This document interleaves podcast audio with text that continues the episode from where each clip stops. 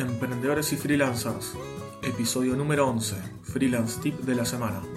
Bienvenidos al podcast Emprendedores y Freelancers. Mi nombre es Aníbal Ardid, soy consultor y desarrollador web desde hace más de 18 años, especializado en startups y nuevos emprendimientos. Los Freelance Tip son episodios más cortos donde les hablaré sobre una herramienta o servicio en particular cada semana. En el episodio de hoy les voy a hablar sobre Visual Studio Code.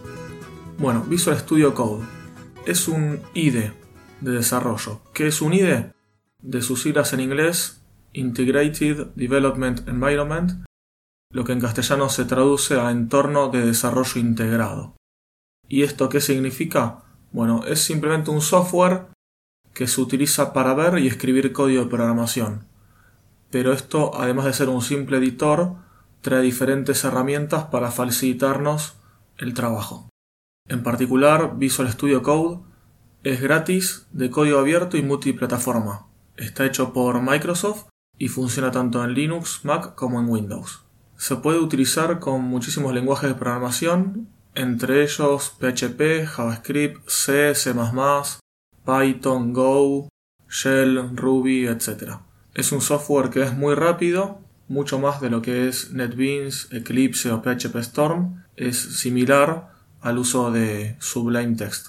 Además de ser rápido y liviano en cuanto al uso, es un software que se actualiza constantemente y van agregando nuevas funcionalidades eh, muy interesantes. Para nombrarles algunas de las características que tiene, tiene por ejemplo IntelliSense con autocompletado y definición de las funciones, tiene debugging en el mismo editor, integración ya incluida con Git para poder ver los branch diferentes ramas, hacer commit, push, pull, diff, etc. Ver el historial, por ejemplo, de un archivo, hacer un blame.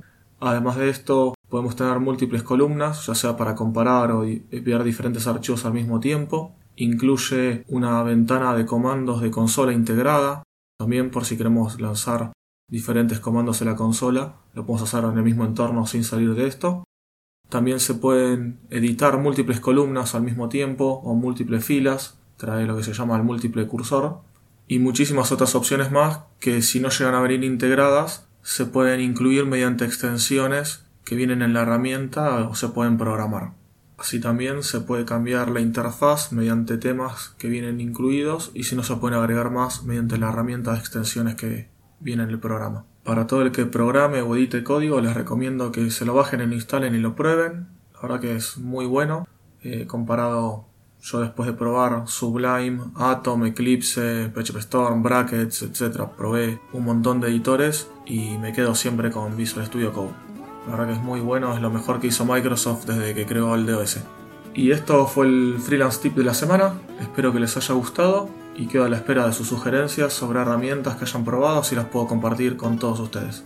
Me pueden contactar desde mi página web ardid.com.ar, ardid.com.ar donde además ahí si se suscriben al newsletter van a recibir contenido seleccionado especialmente para los suscriptores como ser noticias del mundo online, herramientas para freelancers y emprendedores, consejos, plugins, teams y todo lo que pueda servir para trabajar por internet.